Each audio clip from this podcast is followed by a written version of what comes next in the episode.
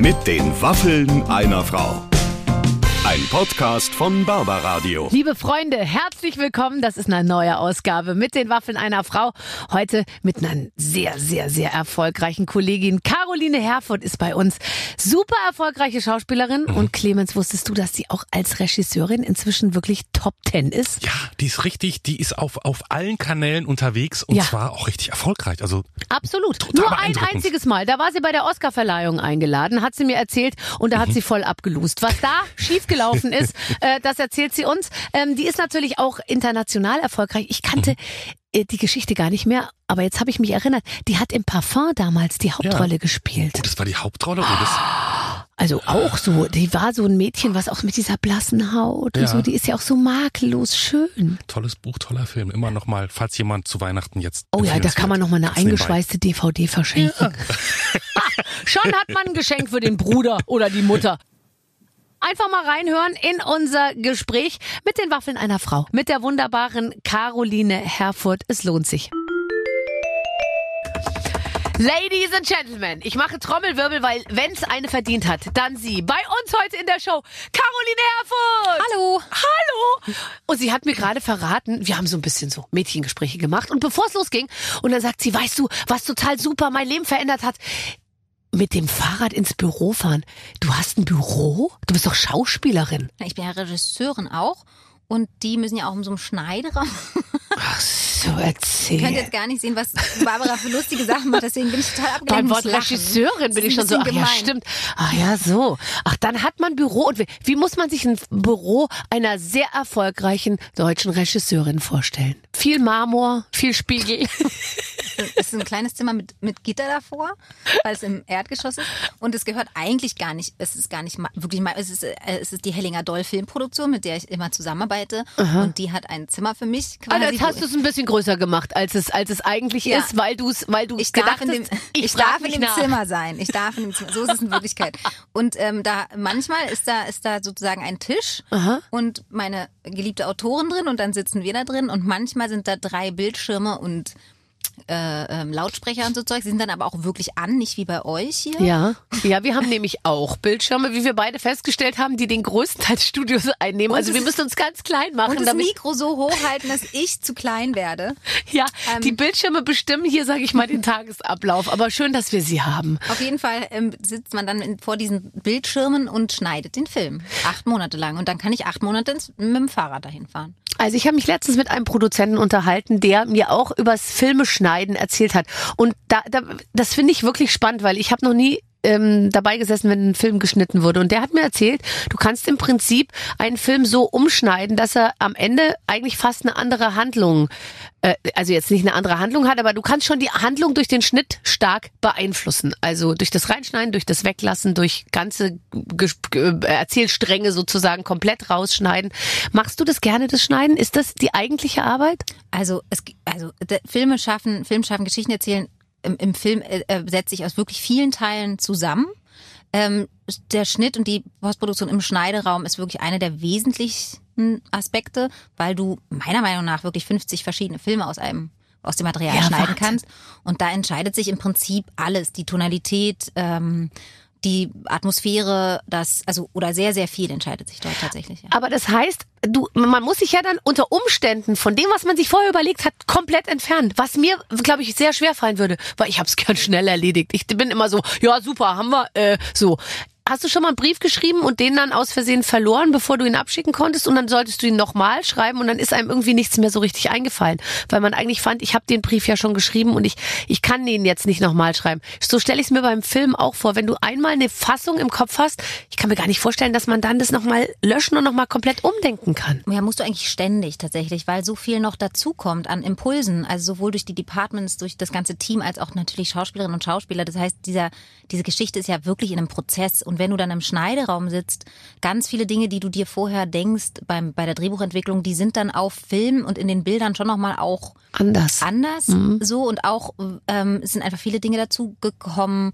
Ähm, es wurden Sachen anders gespielt. Manche Sachen funktionieren auch gar nicht so, wie man sich das vorgestellt hat. Also diese Offenheit oder sozusagen die Flexibilität der Geschichte zu folgen auch Ähm, das braucht man dringend. Also sonst, ja, das, also ich glaube schon, ich bin schon eher eine totale Detailgefricklerin so. Ich bin da ganz schön eher so im Gegenteil. Also ich, Ja. Mir wird dann gesagt, es wäre jetzt auch schon mal gut, wenn wir jetzt mal zur nächsten Szene gehen würden. Eine anstrengende Frau.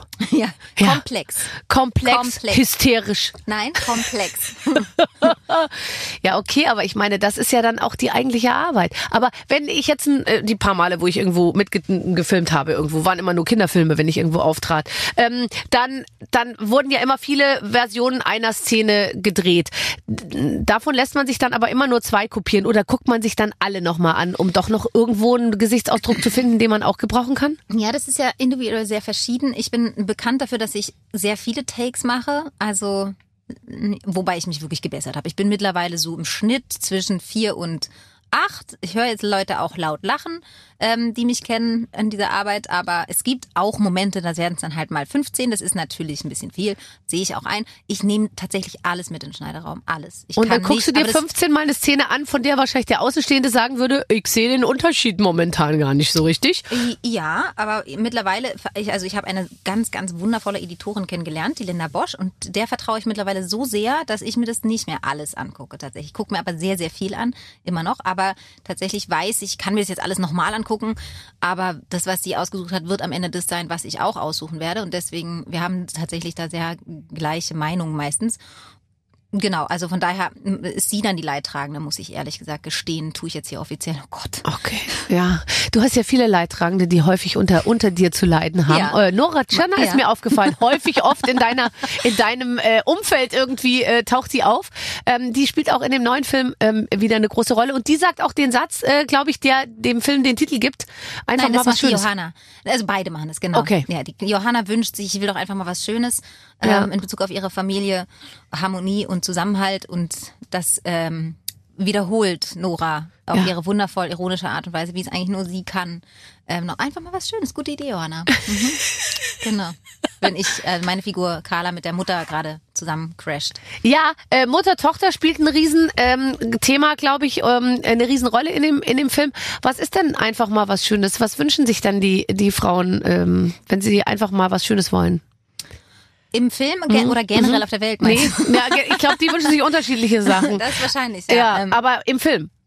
Also im Film ist es auch unterschiedlich. Äh, Die junge ähm, Johanna, die wünscht sich tatsächlich einfach, dass die ihre Familie sich einfach mal zusammenreißen kann und sich mal für einen Tag, nämlich den ihrer Hochzeit ganz konkret, ähm, nicht in ihre ganzen Konflikte verwickelt und einfach mal eine schöne Feier feiern kann. Ja. Äh, Die wünscht sich einfach die perfekte Hochzeit und es muss alles ganz perfekt sein und es wird alles seit Ewigkeiten überlegt.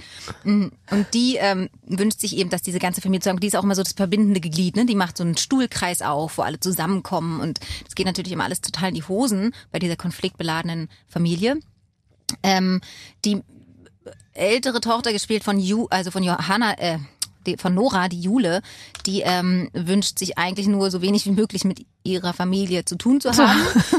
Und äh, ich wünsche mir, also die Figur, die ich spiele, die Carla, wünscht sich ähm, das ist ganz interessant, weil die weiß gar nicht so richtig, was sie sich wünscht. Die macht meistens mehr so mit und ähm, ist so ein bisschen diejenige, die eigentlich am meisten noch lernen muss, das, was sie sich wünscht, erstmal zu erkennen und dann auch zu formulieren und zu verhandeln.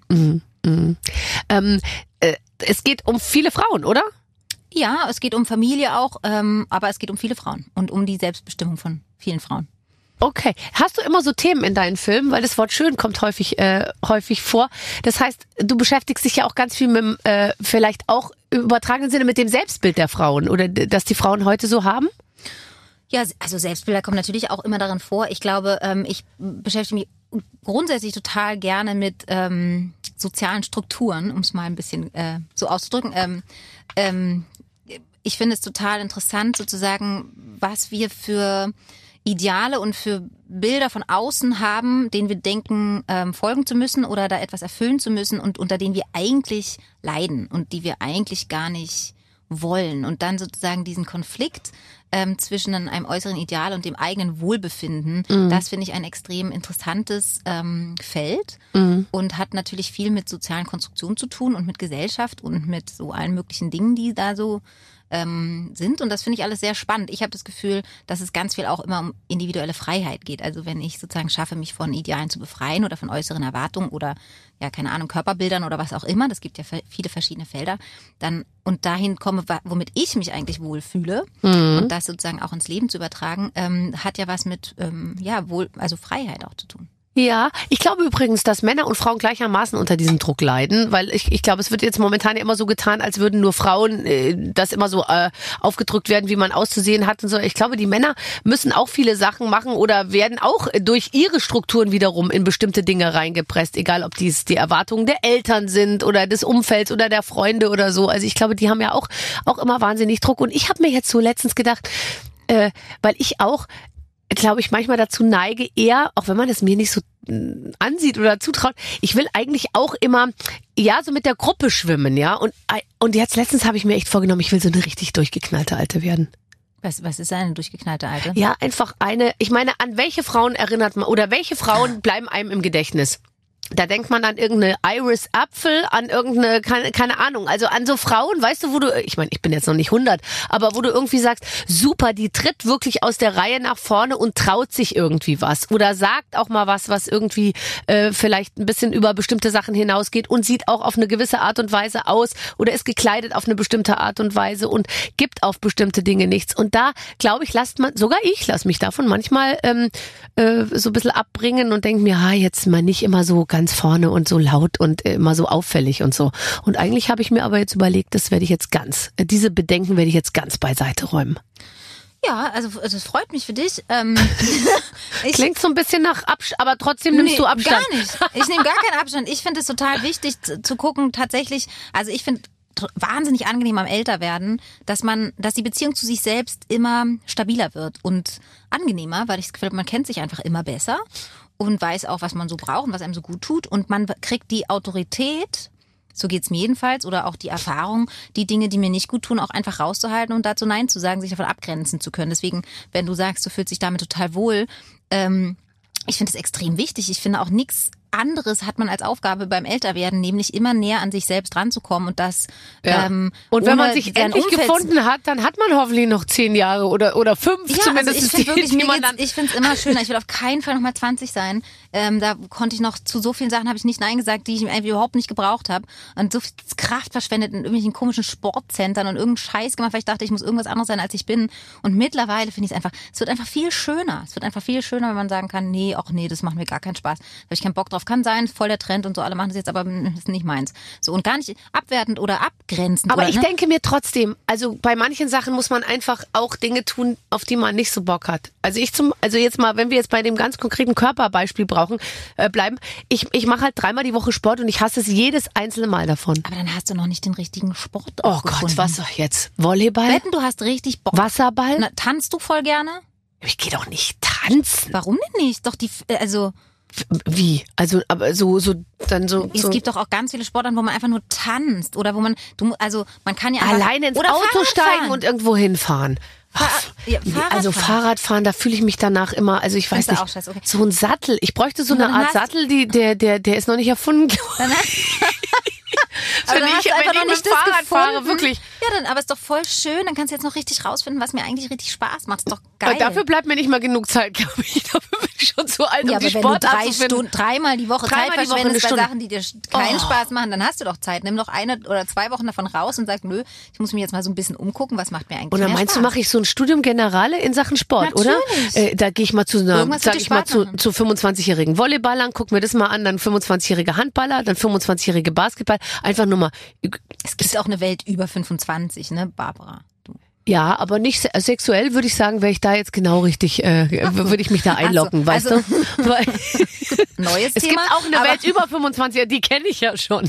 Ich würde jetzt gerne mal wieder was kennenlernen, was ich länger schon nicht mehr irgendwie so. Ach so. Äh, nein, um Gottes Willen. Oder du musst meine tolle Trainerin kennenlernen. Ah, so eine hatte ich auch mal. Oh. Boah, die hat mich fertig gemacht morgens. Nee, Wenn die dann kam, dann hat, hat sich meine Welt verdunkelt. Warum? Ja, weil ich wusste, jetzt wird's wieder so anstrengend und ich streng mich nicht so gerne an. Ich habe, ich, wenn ich manchmal sehe, wie Leute das schaffen, so so aus sich so so richtig so also sich so wirklich gut zu entwickeln sein. D- Ich, ich habe jetzt fast eine Scham mit dir darüber zu sprechen, weil du sagst ja, man soll sich so lieben, wie man ist. Aber ich würde gerne was an mir verbessern. Also ich, mein, mein Äußeres trifft nicht mit meinem Inneren sozusagen äh, Ding. Ich würde gerne was verbessern.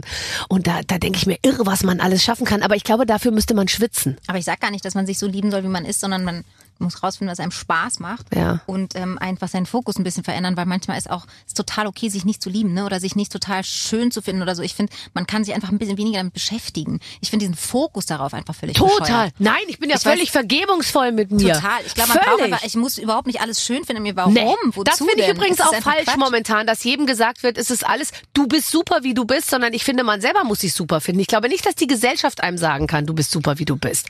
Also auch irgendwie. Aber ich glaube, ähm, äh, Menschen, die mit sich im Reinen waren, die haben sich auch schon vor 30 Jahren in ihrem Körper wohlgefühlt, ja. Aber Nein, das weiß ich nicht. Aber äh, weiß ich nicht. Aber ich glaube, mm, mm, also ich habe mich gar nicht wohlgefühlt in meinem Körper.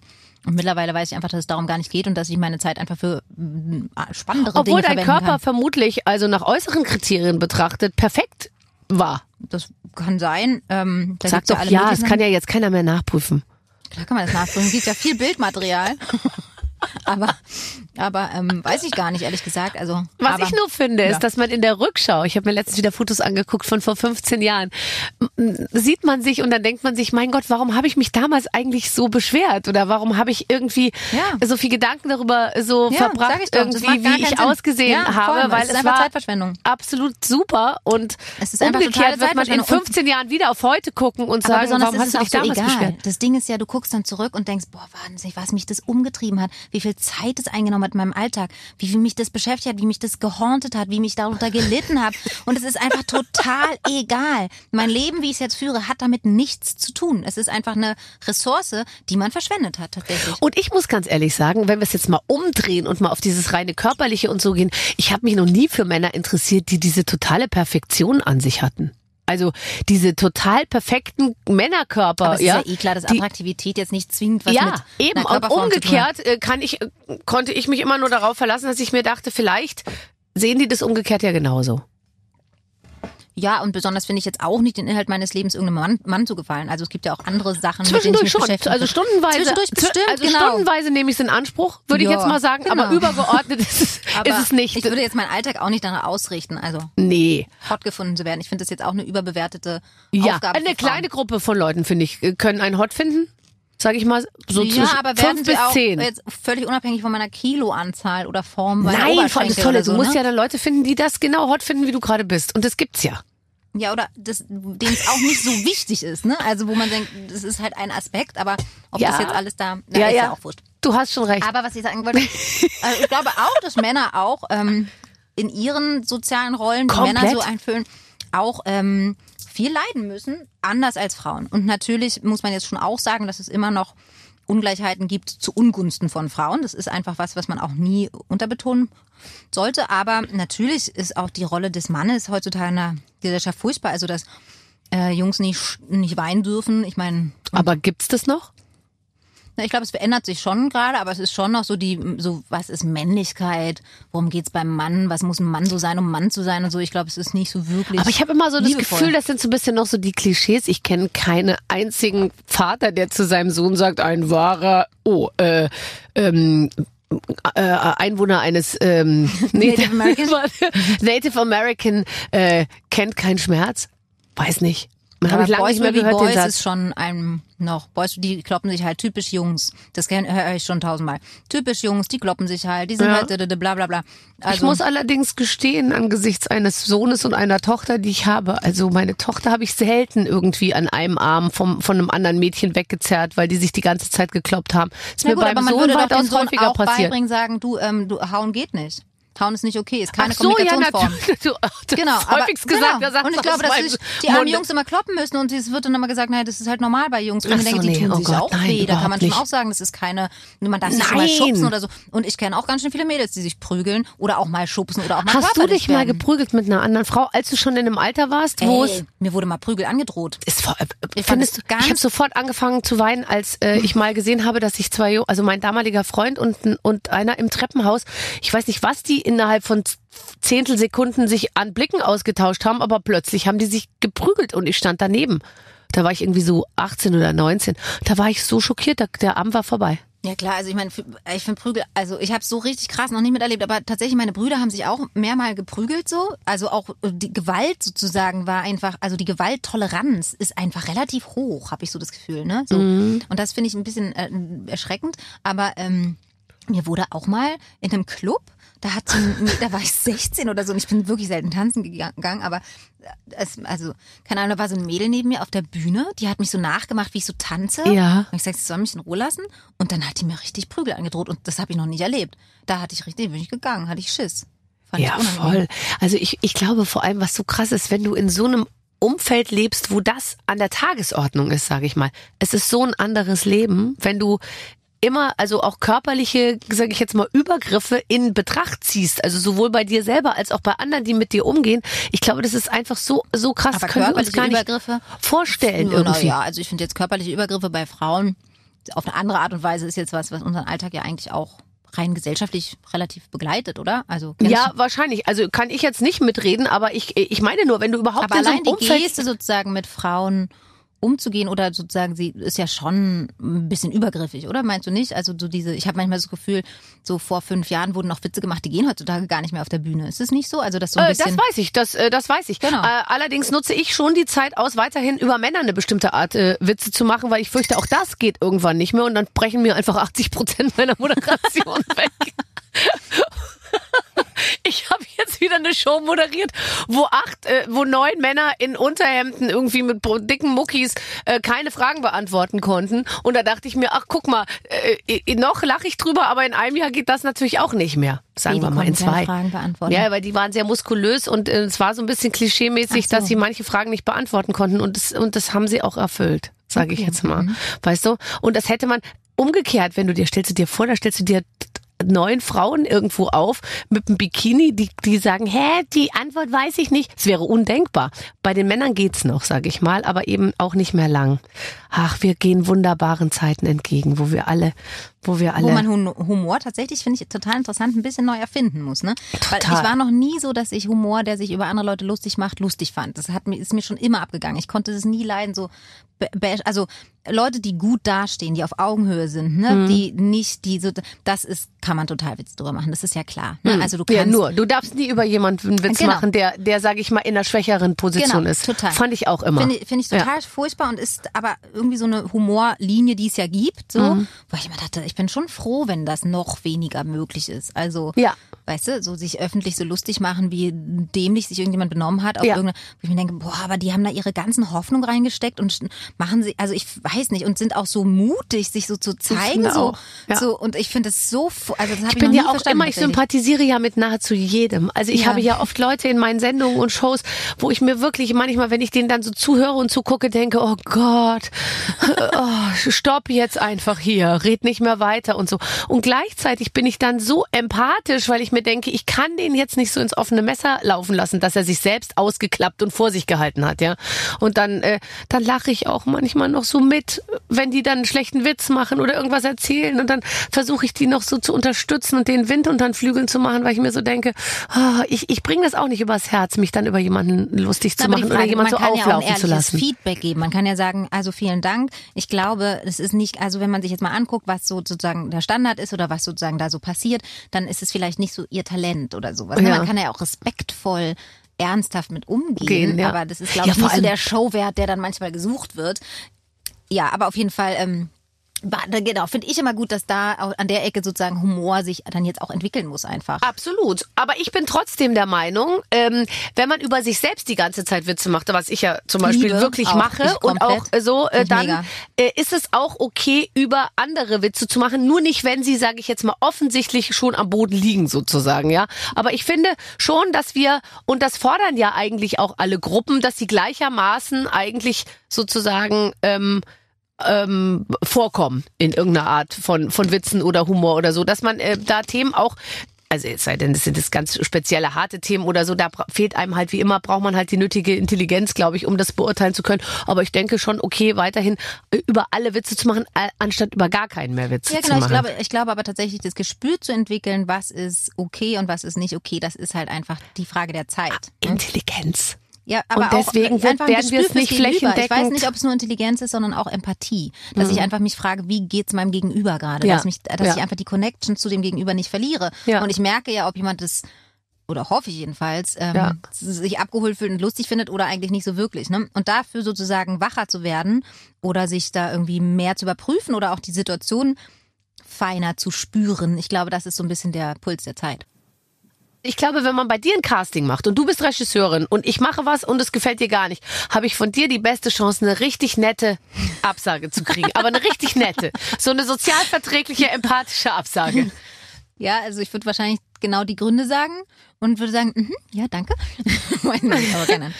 Weiß ich nicht. Ja. Aber ich hasse Absagen. Ich hasse Castings. Ich hasse das tatsächlich. Jemanden beurteilen zu müssen, finde ich total anstrengend. Schickst du nicht, ja, du hast doch sicher jemand, der, der, der gleiche, der dir den Büroraum zur Verfügung stellt, von dem du vorhin gesprochen hast. Kannst du nicht da aus der Abteilung einfach jemand vorschicken, der sagt, ähm, Frau Herford musste leider äh, verreisen, ähm, wir sollen Ihnen ausrichten, Sie sind raus. Naja, das ist ja sowieso ein Prozess, der da professionalisiert ist, zum Glück. Also das ist ja einfach tatsächlich so. Aber ich finde auch, ähm, dass man da kommen ja Menschen hin, ähm, das gehört ja auch zum Beruf, ne? Meistens hat es ja auch gar nicht sozusagen was, dass jemand was nicht kann oder so, sondern meistens passt es dann sozusagen nicht in der Konstellation oder nicht für die Rolle oder was auch immer. Und Visionen sind unterschiedlich. Ich persönlich fand es nie schlimm, eine Absage, also Absage zu bekommen, weil ich immer das Gefühl hatte, der Film holt sich schon seine richtigen Leute. Die Geschichte holt sich die, die, die sie braucht, ne? Auch Ja. die Konstellation und so weiter. Deswegen finde ich das immer persönlich gar nicht schlimm. Doof finde ich, wenn mir gar nichts mehr gesagt wird. Gerade wenn man sich kennt, Branche ist ja klein. Und ich habe immer das Gefühl gehabt, dass ich einfach ähm, mich bedanken will für die Arbeit, die da gemacht wird. Weil da kommt jemand hin, macht wirklich auf, sein Ja. Herz auf Total. und arbeitet. Ähm, Und das finde ich, also erstmal finde ich das ein totales Geschenk und das nehme ich tatsächlich nicht so selbstverständlich. Ich versuche auch, den Prozess so klein wie möglich zu halten, ähm, weil ich das immer nicht so mag, da so easy mit umzugehen tatsächlich, weil ich es einfach wirklich eine Arbeit finde. Mhm. Ja, so. respektvoll. Und deswegen, genau, finde ich, bin ich da immer sehr hinterher da irgendwie, ja, genau. Das irgendwie gut und korrekt zu machen. Ich finde auch, dass man dann jemanden irgendwie nach Hause schickt und der dann aber trotzdem guten Mutes ist und nicht irgendwie sofort ins Loch fällt. Am schlimmsten ist es ja mit Kindern. Das finde ich ganz schlimm, wenn Ja. du so Kindern sagen musst, die sind es nicht geworden. Ja, Also, das tut mir immer so furchtbar leid. ja. Ich würde dann immer den Trick machen, dass man den Kindern erzählt, dass das jetzt schon das ist, das Mitmachen, damit sie nicht hinterher denken, sie haben irgendwas nicht bekommen und dann Das kannst du mit manchen Schauspielern auch machen. nicht nur mit Kindern. dann, wirklich, dann sagst du den Kindern, toll, das hast du richtig gut Genau. gemacht, das war so super. Ja, das machst du jetzt mit allen, mit Matthias Schweighöfer und Florian David Fischer. Danke, Matthias. Vielen Dank. Danke für die Szene. Das war toll. Wir versuchen das in den Film reinzuschneiden. Wir rufen, wir rufen dich dann an, wenn die Premiere läuft. Sehr, sehr schön. Ähm, du, ich habe über dich einen Satz gelesen, da musste ich wirklich lachen, weil da dachte ich mir, das, das hätte ich so nicht vermutet. Ich, ähm, du hast gesagt, ich bin immer, ich bin nicht immer gut vorbereitet, textmäßig und äh, als Schauspielerin. Oder habe ich mich da verlesen? Weil ich habe noch nie von einer Schauspielerin gehört, dass sie sagt, ich bin nicht immer gut vorbereitet. Weil, weil ähm, normalerweise sind doch alle immer, das Wichtigste ist gut vorbereitet sein und ich habe meinen Text und dann kann ich und nur dann bin ich frei und so. Naja, die Frage ist ja, was ist eine gute Vorbereitung? Also es gibt, ähm, wenn ich ein Drehbuch selber mitgeschrieben habe, dann kenne ich das Drehbuch in- und auswendig und habe es ja mit selber erfunden. Dann ähm, habe ich jetzt nicht unbedingt den Text zu hundertprozentig schon zwei Tage vorher drauf. Es gab auch Fälle von äh, Filmen, wo ich nicht selber das Drehbuch geschrieben habe und trotzdem den Text erst morgens in der in der ähm, Maske gelernt habe. Ich finde den absolut genauen Text. Ähm, es kommt sehr auf die Szene drauf an und sehr auf die Figur. Manche Ja. Figuren brauchen es ganz doll, ganz zack, zack, zack, zack, zack zu sein. Ähm, und alles, da, da werde ich tatsächlich erst frei, wenn ich es richtig so gut kann, dass ich mir gar keine Gedanken mehr drüber machen muss über den Text. Meistens ist Text ja aber was, was, wenn ich jetzt eine Person bin, eine ganz normale, die in dem Moment entsteht. Und ähm, wenn ich die Figur habe und den Moment total habe und mich auf den total vorbereite, Dann kommt es jetzt auch nicht jedes Nee. einzelne Wort.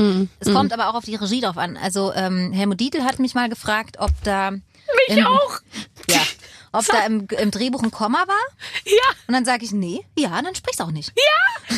Helmut Dietl hat mal mit mir abends zusammengesessen und hat gesagt, magst du mal was spielen? Dann habe ich gesagt, ja klar. Und und dann habe ich gesagt, aber ganz ehrlich, ich bin ja keine Schauspielerin. Ich würde dann immer eher versuchen, halt mal so eher so das so zu machen, wie ich das, weil ich glaube, so auswendig lernen, das ist nicht so meins. Und dann hat er gesagt, dann meinst du, du blöde Kuh, dass ich einen Text schreibe und da dreieinhalb Jahre drin rumüberlege und dann kommst du und redst, was du willst? Definitiv nicht. Ja, das, war da, das fand ich total interessant. War Das da ein Komma? War da ein Komma? Ja, dann sprich's auch nicht. Ich dachte mir so, wann spricht man ein Komma da, um Gottes Willen?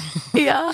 Ja. Ja, ja, okay. Also da wird dann schon sehr, sehr, sehr genau gearbeitet. Bist du aufgeregt, Wann? wenn du morgens ans Set gehst, egal ob als Schauspielerin oder Regisseurin? Boah, teilweise sehr. Es kommt wirklich auf die Tage drauf an, aber es gibt so Tage, die sind so Monstertage, da weißt du, du hast für das, was du da schaffen willst, nicht viel Zeit und du musst das irgendwie hinkriegen. So, das ist, das sind schon, da sind schon Anspannungstage dabei. Also es gibt so zum Beispiel die, die, die Hochzeit in einfach mal was Schönes, die haben wir über drei Tage gedreht. Die war sehr aufwendig, die haben wir dann auch gestoryboardet, dass du wusstest, welche Einstellung brauchst du wann, weil du eigentlich, damit du es überhaupt schaffst an dem Tag, zack, zack, ja, zack, du musst zack, das richtig nach. Timing abarbeiten. Genau, ja. und das war das, und du weißt dann im Prinzip, du hast jetzt hier für eigentlich eine Stunde und sowas alles, ne? Das sind so Sachen, die ja eigentlich auch Mhm. der Kreativität oder dem, was du dann eigentlich für einen Raum aufmachen willst, damit die Leute da äh, loslegen können, dem so ein bisschen widerspricht und das, ähm, das ist immer so eine ganz schöne Balance. Also es gibt Tage, da bin ich total aufgeregt. Auch am ersten Drehtag bin ich immer sehr aufgeregt. Ähm, sowohl als Schauspielerin als auch als Regisseurin.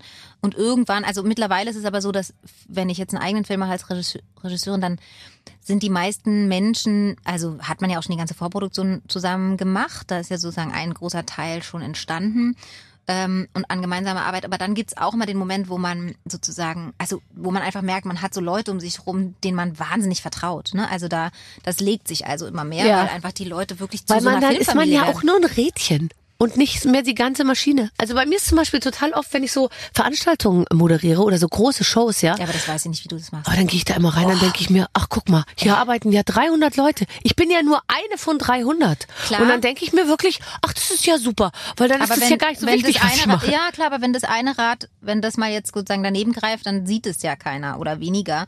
Wenn du dann daneben reist auf der Bühne, das sehen ja dann irgendwie alle. Und das finde ich tatsächlich, also ich weiß das nicht, weil das ist zum Beispiel ein Punkt, auf der Bühne stehen, so wie du das da machst. Boah, das geht mir total ab, dieses Talent. Ich finde das also wirklich, ähm, also wirklich, ich würde das wahnsinnig gern können. Kannst du mir das nicht mal beibringen? Also ich werde das wirklich manchmal gefragt. Ich glaube, manche Sachen kann man tatsächlich beibringen und vieles andere eben Gar auch nicht, ne? nicht. Aber ich glaube, dieses eben überhaupt keine Angst haben, auf eine Bühne zu gehen. Und ich weiß nicht, wie das bei dir ist, ob du gerne auf einer Bühne vor Leuten wirklich stehst. Total du, okay. in der Figur. Ja, ja. Ich als Person kann es vergessen. Ja. Und das finde ich, Anke Engelke hat manchmal gesagt, Caroline ist doch auch nur eine Rolle. So, und das weiß ich aber tatsächlich nicht. Also aber ich weiß, was sie manche meint. spielen Moderator. Naja, aber Anke- dann ist es auch gut, aber nicht so gut, wie wenn einer es wirklich ist, finde ich. schon ja. ich glaube auch, aber die Anke ist es. Die ist, die kann ja auch, die Genau. kann das halt und einfach. Mhm. So auf der Bühne stehen als ich, als ich Person, ist nicht mein Gebiet. Also von diesem komischen Vorteil, dass Schauspielerinnen immer im, Mittelpunkt stehen wollen Mhm. oder gerne im Rampenlicht, gar nicht. In der Figur total. total ähm, äh, wirklich, da, da kann ich machen. Das ist mir auch, da habe ich auch keine Schamgrenzen oder irgendwelche Peinlichkeit, so irgendwas. Ich kann mich so doll durch, Mhm. durch irgendwas wälzen. Es ist mir völlig egal. Bin ich, aber, aber in diesem, also die, also sehe ich selber da stehen und irgendwie als ich Caroline Herfurth reden, boah, pff, Mhm. kann ich nicht. Weiß ich nicht, wie du das machst. Kann ich, kann ich sehr, sehr gut verstehen. Ähm, Also ich wollte aber nicht sagen, dass du, du jetzt im Mittelpunkt, das meine ich überhaupt nicht. Ne? Also, Nee, aber ich weiß, ich kenne das ja, nicht diese Schauspielerin. glaub ich nicht. Nee, aber auch, ich stehe schon gerne im Mittelpunkt. Ich gebe das auch ehrlich zu. Ich liebe es auch über mich zu reden und so. Ich liebe Interviews. Ich finde es sehr schade, dass ich dich interviewe und nicht andersrum. Ernsthaft? Mein schönstes war letztens hatte ich eine Schauspielerin zu Gast in der Talkshow und dann äh, wurde die so befragt von meinem Kollegen Hubertus und der sagte dann immer, äh, Sie haben uns auch ein Buch mitgebracht und erzählen Sie doch mal und was haben Sie denn da für Geschichten und so. Nach der dritten Frage sagte die dann, Gott, was reden wir hier denn die ganze Zeit über mich? Fragen Sie doch die anderen auch mal was. Und so, und dann sagt Hubertus, äh, kennen Sie das Konzept unserer Show?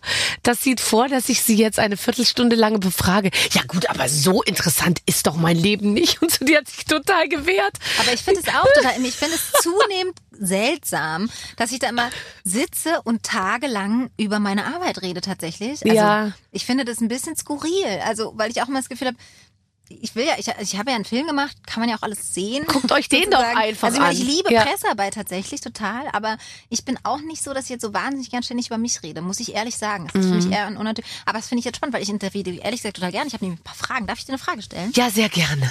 Oh, Fa- die Sache entwickelt sich absolut in meine Richtung. Sag mal, mich interessiert es nämlich. Also, Ja. du hast ja jetzt eine Zeitschrift. Ja, Ne? das ist richtig. Ja. Warum machst du jetzt den Ellbogen da schon wieder so? Ähm, und dann hast du jetzt noch hier dieses Studio. Ja, Willst du eine so, ist es so eine, was ist so dein Ziel? ich habe überhaupt kein Ziel. Ich habe immer das Gefühl, du, das ist so, ein- das ist ja im Prinzip gibt's das ja in Amerika so von Oprah. Ja, ich habe überhaupt in Ist meinem Leben noch kein Ziel Vorbild gehabt. oder ein- Überhaupt nicht. Ich habe Oprah Winfrey nur bei Instagram abonniert und da wurde mir die dann noch zu Tränen rührig. Dann habe ich die wieder abbestellt. Ich habe noch niemals eine Sendung Oprah Winfrey gesehen. Ähm, aber es ist, also, weißt du, es geht so bei immer so ein bisschen in die Richtung, war Wahnsinn, was was die alles macht und so. Aber ich glaube, ich arbeite viel weniger als die meisten sage ich jetzt mal, durchschnittlich beschäftigten äh, Frauen, die, die, die einfach wirklich, sage ich mal, so einen 9-to-5-Job haben, ja, weil ich kann es mir auch immer aussuchen und so. Also ich glaube, ich habe schon sehr gutes Arbeitsethos und so, aber dass ich jetzt mir ein Ziel gesteckt habe und gesagt habe, ich möchte irgendwann das und das und das, überhaupt nicht. Ich hatte mal das Gefühl, du, du möchtest so ein, du baust jetzt gerade so ein Barbara-Imperium auf. Ach, Gott, Barbara doch mega. Imperium. Ich krieg noch nicht mal, ich krieg, noch, ich krieg keine zehn Mails am Tag. Ich habe keinen Schreibtisch so wie du. Ich habe kein Büro. du hast ein ganzes Studio ich habe keines, hier. doch ganze Bums hier. Das gehört doch alles gar nicht mir. Mir, mir gehört noch nicht mal das Mikrofon, in das ich hier reinspreche. Ich bin auch nur Mieter, Ja, gut. sozusagen. Aber ähm, also ich hatte mal das Gefühl, du baust jetzt so ein Barbara-Imperium Nein, das wirkt Das vielleicht ich nach außen, so was ich natürlich auch super Ich finde. finde das super. Nein, aber Warum ich willst bin du das nicht, das Ziel? Warum ist interessiert also ich, das ich nicht? hab's ja eigentlich schon, ehrlich gesagt. Ja. Was soll was soll jetzt noch dazukommen sozusagen? Also jetzt äh, ist es ist ja es ist ja schon ich bespiele ja schon alle Kanäle, aber also so ein richtiges Ziel hatte ich noch nie. Hast du ein Ziel?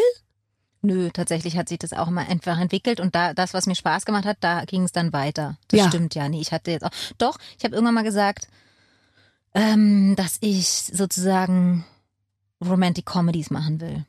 Oh, das liebe ich. Ich liebe Das- Romantic das ich Comedies. gesagt, weißt du dass das? ich- Mhm, das habe ich tatsächlich gesagt. Also, dass ich das ähm, quasi, ja, das habe ich, das war auf jeden Fall ein Ziel. Also immer mal habe ich dann so Einzelziele, ne? So, Ja, aber, aber, du hast ja auch nicht das große Na. Ziel, wo man, wo man, wo Nee. man sagt, da arbeite ich jetzt drauf hin. Nein. Nee, hatte ich auch noch nie. So. Mein großes Ziel für den heutigen Tag allerdings ist es, mit dir ein Spiel zu oh, spielen. ja, ich liebe Spiele spielen. Liebe Caroline, liebe Barbara, die Redaktion schreibt uns. Wir sorgen heute mal wieder für ein paar Schlagzeilen über euch, denn wir haben einen alten Klassik, einen alten Klassiker aus der Redaktionsspielekiste geholt. Wer würde eher? Oh, der Name verrät eigentlich schon, worum es geht, aber für Barbara erklären wir es lieber nochmal. Barbara, du hast eine Liste vor dir mit, wer würde eher setzen. Du liest diese Sätze bitte laut vor und danach müsst ihr gleichzeitig sagen, wer von euch es eher machen würde. Also Barbara oder Caroline. Vielleicht er- erzählt ihr, zählt ihr einfach von drei runter. Ihr werdet schon eine Möglichkeit finden. Hä? Wie wir es gleichzeitig sagen können. Okay. Okay. Also du liest einen Satz vor und dann müssen wir entweder uns jetzt irgendein System, entweder nickst du und dann sagen wir es gleichzeitig oder. Ja, ich nicke. Okay. Wer würde eher einen OnlyFans-Kanal starten? Was ist ein OnlyFans-Kanal? Oh Gott, wie soll ich denn nicken? Ja, aber OnlyFans ist so, wo man ein bisschen mehr bietet als bei Instagram, wenn du weißt, was ich meine. Ach so, ah, mit Da Sex. kannst du mal deinen Körper, mit dem du ja jetzt voll und ganz im Einklang aber den sieht man doch schon überall in allen deutschen Leinwänden. Da braucht man doch kein Only. Wie soll ich das machen? Noch mehr als auf den deutschen Kinoleinwänden meinen Körper zeigen. Um Gottes Willen. Aber bist du manchmal nackt? Auch wenn Also. du selbst Regie führst, schreibst du dir das extra rein ins Buch? Ich bin Hier würde sich für mich die Gelegenheit ergeben, vielleicht nochmal nackt durchs Bild zu laufen. Nein, also und du kannst es dir auch noch selbst beleuchten. Fantastisch. Nee, ich bin tatsächlich nicht so oft nackt, aber ich. Pff, also so wie es ja immer, nö, aber ich glaube, man hat tatsächlich schon einfach schon sehr viel gesehen. Also nicht mehr, als ich jetzt bei einem Only You-Kanal noch zeigen würde, sonst hätte ich, glaube ich, einfach einen anderen Job. Only You ist, glaube ich, eine Modemarke. Ach nee, die heißen Äh. About You. OnlyFans-Kanal. OnlyFans-Kanal. Also, wer würde eher einen OnlyFans-Kanal starten? Barbara. Ich Siehste? fürchte auch. Ja.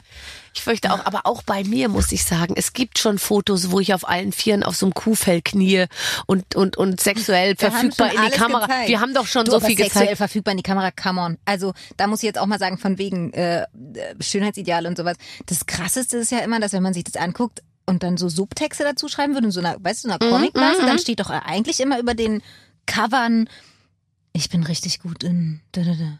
Ich will jetzt hier, also ich meine, das sind ja richtig Ja. Sexsprüche, die dir dazu nur einfallen. Der Gesichtsausdruck ist auch meins. Also früher, als ich noch so Shootings gemacht habe, immer so in dieser Art, habe ich immer das Gefühl gehabt, ich gucke da eigentlich so lassiv wie möglich. Ja, und aber als würde ich gerade das krasseste Ja. Sexangebot machen. Und mittlerweile denke ich mir so, um Gottes Willen, ich möchte aber nicht nochmal so sexy in diese Kamera gucken müssen, bitte. Nee. Ist ja furchtbar. Aber irgendwie, ich weiß auch nicht mehr genau, warum ich das gemacht habe, weil ehrlich gesagt, ich glaube, ich hätte meine Karriere auch gemacht, wenn ich jetzt nicht für die wie hieß die Zeitschrift damals, Maxim oder so, so Fotos gemacht Ja. hätte. Ich glaube tatsächlich, das ist so ein bisschen Überbleibsel auch noch aus diesem Fuckability-Ding, Ja. dass man denkt, Frauen müssen immer hot sein für Männer. Das ist ja so ein bisschen Ja. so eine alte Struktur. Ja. Weil aus dem früher Hei- Heiratsmarkt, weißt du, du warst ja einfach finanziell abhängig, dass dich ein Typ geil findet. Ja. Und ich glaube, das ist so ein bisschen einfach übrig geblieben, dass dieser Gestus von wegen, man ist immer so hot oder so. Irgendwie ist das so Ja, aber ich war wichtig. so, also jetzt Männer hatte ich gar nicht so im Kopf. Ich wollte eigentlich nur mal so mit so geölten äh, Schenkeln irgendwo so so liegen und das da ist auch keine, so. da hast du keine, da hast du nicht im Kopf, dass das irgendwie Ja, also die Männer, mit denen ich gut zu dem ankommt. Zeitpunkt zu tun hatte, die fanden das alle nicht geil, dass ich Nee, in so einer Zeitung stimmt, war. ja, ehrlich ich, gesagt, weißt du, das war ja jetzt nicht so, dass ich es gemacht habe und dann haben wir, mir haben übrigens auch nie, ich habe, ich habe ja meinen Namen am Klingelschild draußen stehen, gell? Glaubst du, mir hätte schon mal einmal irgendjemand irgendwie äh, äh, ähm, nachgestellt oder gesagt, ich finde dich gut und da oder bist du beleidigt so. jetzt. Nein, aber ich meine nur, also es, Einmal, da ist noch nie jemand, also es gibt's doch einfach nicht. Ich habe wirklich mich ausgezogen in Zeitungen. Ich habe irgendwie, also ich habe mir ich Öl geguckt hab. Guck mal, so klingelt hab da keiner. so habe ich geguckt. Ja, ja, ich habe, na gut, da weiß ich jetzt auch nicht, also da hätte ich jetzt auch Angst zu klingeln. Es sollte ja auch nicht Ich beängstigend aber auch wirken. so, ich habe auch wirklich, da denke ich mir auch manchmal, ich gucke die Fotos von mir und denke so, meine Fresse, pack doch dieses Sexgesicht bitte wieder ein. Ja. Also. Aber ich finde es auch okay, das noch zu haben. Ich habe mein Sexgesicht noch, aber ich ja, versuche jetzt es jetzt ich gezielter aber jetzt ich nicht, einzusetzen. genau, jetzt gucke ich doch nicht so in irgendeine Kamera rein. Jetzt wirklich kleinerer Kreis, dem ich das zur Verfügung Genau. stelle. Sexgesicht finde ich super, aber halt. Wer würde sich eher ein Intimpiercing machen lassen? Barbara. Caroline. Auf gar keinen Fall. Ja, meinst du ich? Nee. Ein Intimpiercing. Wem soll das denn was bringen? Ja. Hast du das je verstanden? Nee. Aber habe ich mich auch ehrlich gesagt äh, aus fehlendem Interesse nicht wirklich mit beschäftigt. Aber solltest du vielleicht mal. Nee, danke. Okay. Ich bin ja jetzt mittlerweile älter und weiß, was ich nicht mehr will und das gehört definitiv dazu. Hier sind sehr viele so Sexfragen. Das haben wir jetzt eigentlich durch, weil äh, das könnte ich jetzt mal kurz äh, an die Redaktion einfach kurz durchsagen. Weder Caroline und ich sind noch bereit, für irgendwas, irgendwas zu machen, was wir nicht wirklich an dem Tag auch voll und ganz spüren. Also es ist sehr unwahrscheinlich, dass einer von uns nochmal für Geld nackt putzt oder äh, auf einem Spielzeugauto nackt Geld durch nackt den putzen? Doch, ich würde für Geld nach, nackt putzen, kommt drauf an für wen. Aber es gibt auf jeden Fall Menschen, für die ich nackt putzen würde. Gibt es denn auch Menschen, die diesen, diese, diesen, die, die diesen Dienst von dir in Anspruch nehmen würden? Oder sind es Menschen, die gar nichts davon wissen, dass du gerne nackt für sie putzen würdest? Das ist eine sehr interessante Frage, aber es ist tatsächlich Ersteres. Also die, die wissen nichts davon. Doch, doch. Doch, das, die wissen. Das heißt als zweites. Und du würdest nackt putzen für die. Ist okay. Es hat aber keinen beruflichen Hintergrund, sondern es ist Nein. rein privat. ja. Nackt. Also ich stelle mir das unangenehm vor. Ich Ja, bin ein guter Putzer und ich muss ehrlich sagen, schon allein, Mach wenn das ich mit dem automatisch, weil ich einfach sehr viel ähm, nackt, also ich schlafe nackt meistens Ja. und ich bin habe so einen kleinen Putzfilm entwickelt, weil ich ja so einen Angsthund mir aus dem Tierheim geholt Ja. habe und der hat halt erstmal diese Bude voll gemacht. Das heißt, ähm, ich habe wirklich viel angefangen zu putzen. du bist einfach sehr viel auf bin allen Vieren und tatsächlich morgens, es tut mir wirklich leid, aber ich bin einfach morgens aufgestanden und musste halt erstmal diese Bude Nackt. da wieder. Ja. Und dann war ich halt auch noch nicht angezogen oder auch nur halb angezogen und bin schon ziemlich viel nackt. Oh, auch ohne Bezahlung auf, me- auf meinem Fußboden Oh rumgekrabbelt. also tatsächlich ja. Aber ob das jetzt dann Spaß macht oder irgendwie ähm, das wirken soll, was es irgendwie, was immer alle davon denken, das glaube ich ja auch überhaupt gar nicht. Ne? Nee, also ich muss jetzt auch sagen, also ich weiß ja, wie ich wie ich bin und wie ich aussehe und so und wenn ich mir jetzt vorstelle, dass ich ja auch, wenn ich so ein Kehrblech und so eine Bürste in der Hand habe, verliere ich ja auch ein bisschen die Körperkontrolle, sage ich jetzt mal, sich, weißt wer du? hat eigentlich diese Fantasie in die Welt gebracht, ne? Diese Fantasie von der nackten Putzfrau. Ja, weil ich glaube, dass Männer, also primär wo- wollten sie, dass sie, dass, dass es sauber ist zu Hause. Und als sie dann entdeckt haben, dass es geil wäre, wenn die sozusagen auch noch Strapse anhätte, die Frau, weil dann könnte man zwei Fliegen mit einer Klappe Also meinst du, das ist so schlagen. eine Männerfantasie, so ja, eine alte? natürlich. Ja, meinst du, es eine Frauenfantasie, nackt zu putzen? wahrscheinlich. macht man sich nicht dreckig. nee. Vor, da würde so ein Typ Ja. den Boden wischen nackt. Ich bin sowieso, die Vorstellung, dass sich Frauen nackte Männer angucken, finde ich derartig absurd. Wie? Ja, ich weiß Du nicht. guckst Also, dir doch gerne mal nackte Männer an. ja, stimmt. Ich muss inzwischen auch aufpassen, wenn ich einen nackten Mann sehe, dass ich keine Geräusche mache. Wieso? aber, aber er ist allen möglichen nackten Männern oder? Nein, Ach überhaupt so. nicht. Nee, aber es gibt jetzt schon so eine Art von nackt von nackter Jugend, sage ich jetzt mal, ja. Also ich finde jetzt nackte Gleichaltrige ist auch super und da gibt's ja auch Megaschüsse. Aber ich finde, wenn du so diese Art von unbestechlicher Jugend und dann noch relativ leicht bekleidet, dass man dann nicht so, oh, sowas macht oder so. Da muss ich mich jetzt manchmal Echt, ein bisschen das ist- Das zusammenreißen. geht mir total ab, lustigerweise. Ja? Ich glaube, ja, ich glaube, ich stehe einfach eher auf Ja. Männer. Also auf so jüngere, das ist tatsächlich, also in einfach mal was Schönes verliebt sich ja Carla in einen jungen Mann. Ich wollte gerade sagen, der ist 28. Total, total. Und der ist auch ganz, ganz toll. Aber tatsächlich, ähm, ich glaube, weil ich so viele kleine Brüder habe, würde ich immer das Gefühl haben, Ja. der ist ja jünger als mein kleiner Bruder. Irgendwie, Ja. ich weiß auch nicht. Aber irgendwie bin ich da, so jünger, hat mich tatsächlich noch nicht so interessiert. Wer weiß, man ist ja auch noch. Ich ja habe noch jetzt gelesen, Cher hat ein Verhältnis mit einem 40 Jahre jüngeren Mann. Okay, der ist dann immer noch alt, weil sie ist ja schon 76. Warte mal, dann ist der 36. 36, ja. alt. Aber ja, ja, ja, du, also. Ja. Aber ich frage, also ja, ich hätte immer so, fragt man sich halt was, also wahrscheinlich ist die Frage, was Cher mit dem teilen möchte sozusagen, aber Ja, vor allem eh wenig Cher ist Menschen, die das natürlich- mit ihr teilen können, was sie sozusagen. Ist natürlich auf der Bühne toll und die ist geil und so, aber ich glaube schon, dass der 76-Jährige, wenn die sich, wenn die sich, wenn der was runterfällt oder wenn die aus, aus dem Auto aussteigt, ich weiß ja schon, wie ich aus dem Auto aussteige, ja. Aber glaubst du, es geht da? So, und dann, dann meinst du nicht, wenn du da, wenn du da so, so eine Frau neben dir hast und die dann, die dann irgendwie erstmal, Aber ist, aber Körper ist ja nicht, also wenn es um Liebe geht, ist es ja jetzt nicht alles. Geht es um Barbara. Liebe Weiß zwischen Cher und dem Das weiß ich 36-Jährigen? doch nicht. Ich habe das zum ersten Mal von dir davon gehört. Und Du das mag auch niemand von uns zu beurteilen. Oh, du bist so ein guter Mensch. Du lässt das noch nicht mal über Cher, obwohl die gar nichts davon Natürlich erfahren nicht. würde. Auf gar keinen Fall, weil es einfach auch eine Geste ist, die ich nicht will. Ich fühle mich jetzt wirklich ein bisschen Aber schlecht. dass lass uns doch das Sexspiel weiterspielen. Was ist denn die nächste Sexfrage? Was mit auf einem Spielzeug? Das habe ich nicht mitbekommen. Welchem Spielzeug soll man reiten? nee, auf Entschuldigung, oh Spielzeug. Das war zu doll. Könnt ihr Also ich merke schon, dass es, du hast wirklich, du hast da so deine Themen. Überhaupt okay. gar nicht. Du hast diese Frage vorgelesen, ich habe sie nicht richtig verstanden. Wer würde, warte mal, eher selbst einen Einbrecher überwältigen? Caroline. Ich habe die Frage noch nicht verstanden. Wer würde einen Einbrecher selbst langsam für die überwältigen? Einbrecher, sage ich euch.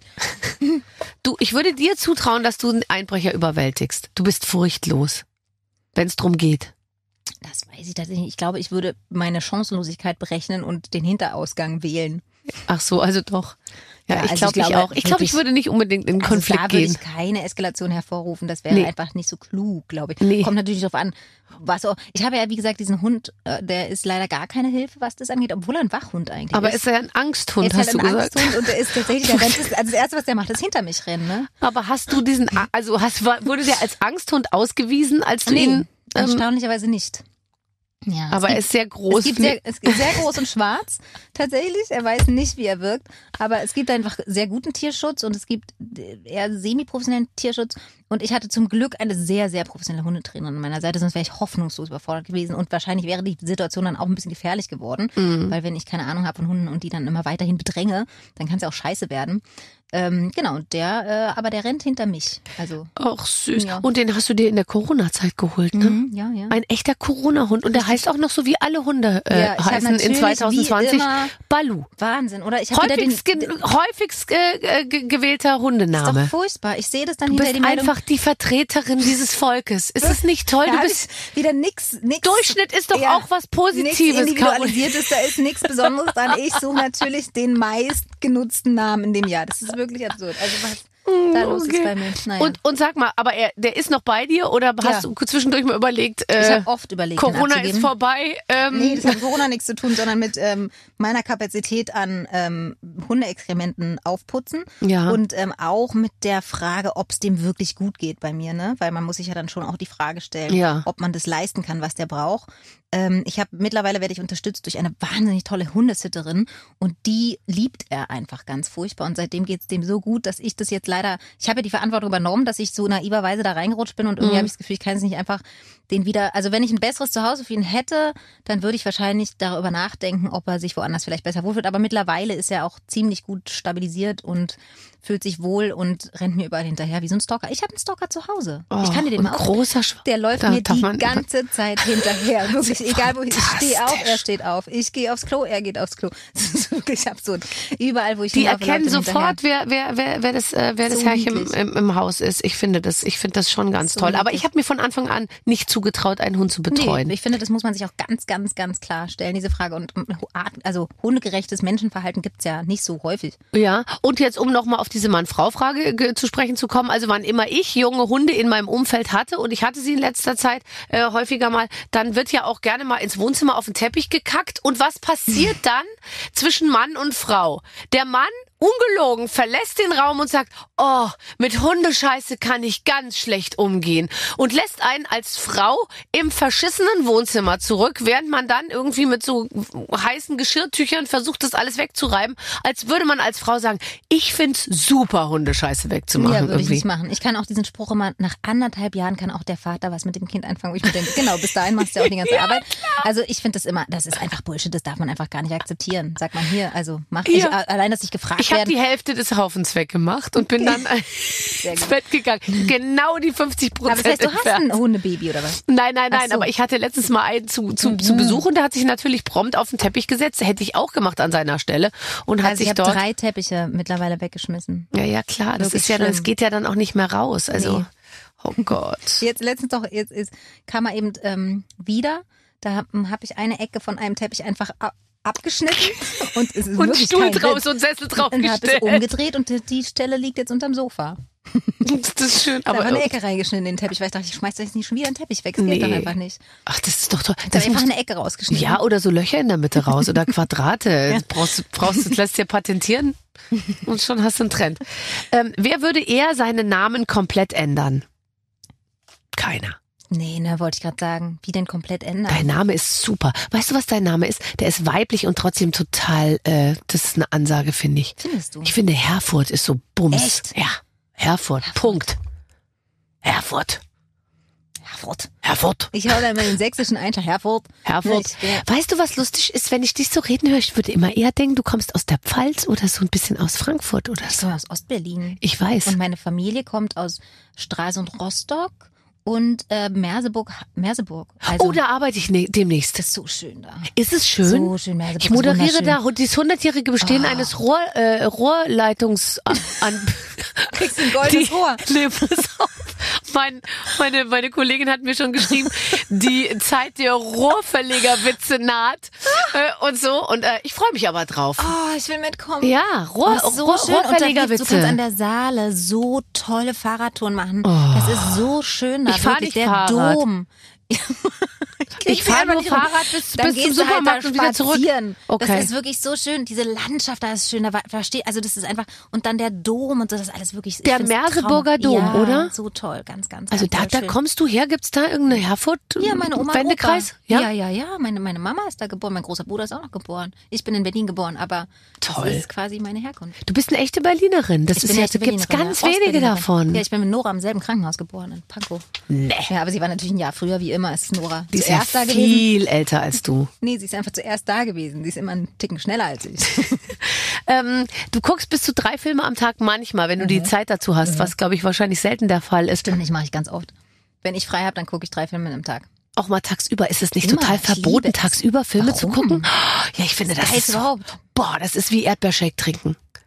Habe ich auch noch das verbotene Gefühl, weil das durfte ich früher nicht. Warum? Als ich noch Kind war, weil das so ungesund war. Und jetzt, Erdbeershake ist wenn ich mir einen ungesund? Erdbeershake, Warum ist denn Erklär ich dir später. Okay, Aber- das muss ich verstehen. ja, aber wenn ich heute einen Erdbeershake trinke, denke ich mir immer noch, hu, hu, ah, ich trinke Erdbeershake. Und keiner kann es mir verbieten. Aber ich, ich glaube, in meinem Leben gab es nicht so viele Verbote. Ich bin nicht so groß geworden mit, das ist verboten, tatsächlich. Ich habe das weder in der Familie gehabt noch in der Schule. Ich wurde, mir wurde nicht so viel verboten, glaube ich. Aber bist du dann, äh, ähm, ja, oder vielleicht deshalb, bist du nie, nie, also ausgeflippt bist du nicht, oder? Du hast du total rebelliert und Nö, ich habe auch so früh angefangen zu arbeiten. Nö, würde ich nicht sagen. Ich glaube Mhm. nicht, dass ich so rebelliert habe. Nö, nö. Ich hatte das nee, ich hatte eher so ähm, das, ähm, die Erlaubnis sozusagen, ähm, Sachen zu machen, die mich interessieren und auch mal so Fehler zu machen und zu fragen. Ich glaube, das hat mir auch sehr geholfen beim einfach Regie anfangen jetzt, ohne eine, eine Ausbildung zu haben, dass sozusagen die Möglichkeit, dass man was nicht kann, total in Ordnung ist und gar nicht schlimm und dann kann man es halt dabei lernen, wenn man sich auf die Leute verlässt, die es noch besser können. Aber weißt du, ich glaube, wenn du meine Tochter wärst, dann würde ich dir auch nicht so viel verbieten, weil du wirkst jetzt auf mich so, als könntest du alles ziemlich gut einschätzen. Ja, das war vielleicht auch wahrscheinlich auch, früher schon so. Nö, das glaube ich tatsächlich nicht. Ich glaube, dass das was miteinander zu tun hat.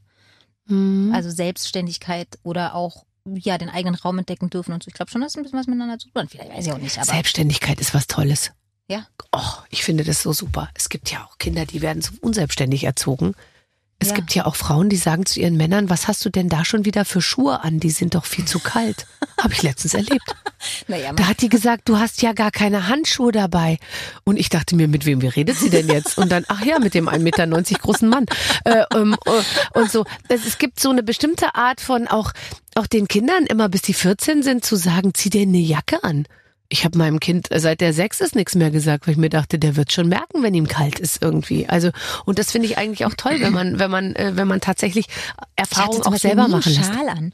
Nie einen Schal an. Und dann habe ich irgendwann Mütze. durch meine erste Liebe, der hatte immer einen Schal Oh. an. Und dann habe ich angefangen, Schal zu tragen. Wenn man einmal angefangen hat, geht der nicht mehr ohne. Es ist wie wenn man die Brille zum ersten Mal aufsetzt am Tag. Mhm. Danach geht nicht mehr ohne. Hast du auch schon eine Leseschwäche wegen äh, nicht also nicht Le- Nee, Leseschwäche, nicht sondern das kurzsichtig. So alt bin ich noch nicht, aber das weitsichtig habe ich. Also nicht andersrum, genau. Ich bin kurzsichtig. Tatsächlich aber schon länger, schon seit ich 20 bin.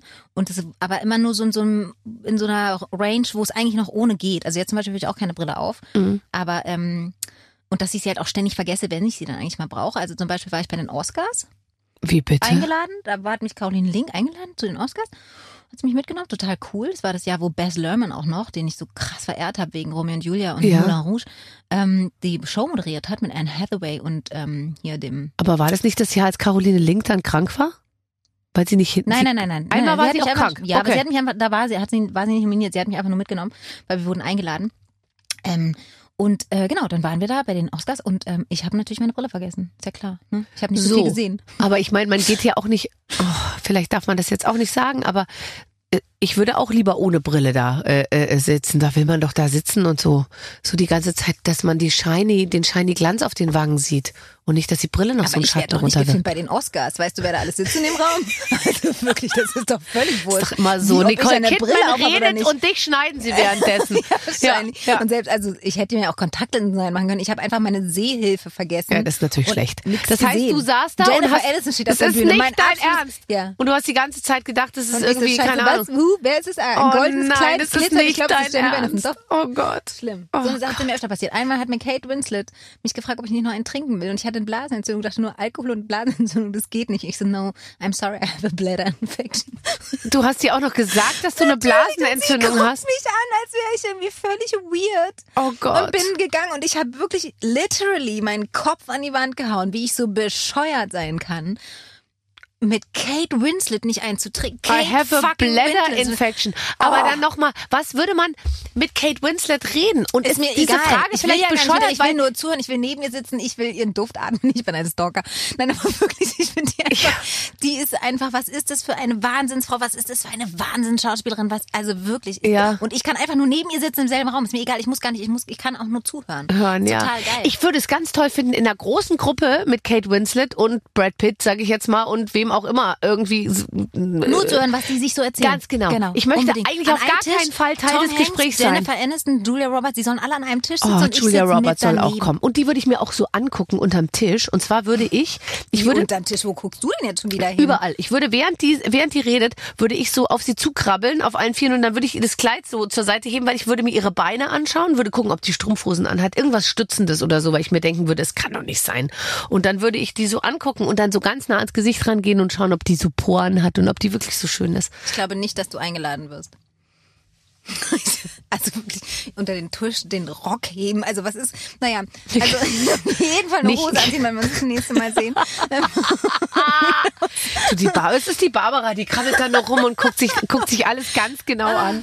Ah, Sehr schön. Ja, du hast ja recht. Mir Okay. wurde versprochen, dass es manchmal auch sehr heiß wird hier drin. Ich mache jetzt doch mal hier so auch ein bisschen, ich mache das einfach mal kurz Mach's aus, aus. drück auf den Gro Ja, genau. Wir haben eine Ah. Klimaanlage, die weitestgehend das macht, was sie selbst gerne möchte. Eiskalt sein. Und jetzt ist es echt kalt, ist oder? Super kalt, tatsächlich. Oh ich hätte nein, einfach die, nee, es macht ja gar nichts. Ich hätte sie einfach mal ausmachen sollen. Ähm, aber irgendwas anderes wollte ich noch sagen zu.